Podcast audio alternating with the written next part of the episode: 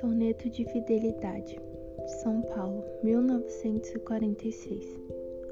De tudo ao meu amor serei atento, antes e com tal zelo, sempre e tanto, que mesmo em face do maior encanto, dele se encante mais meu pensamento.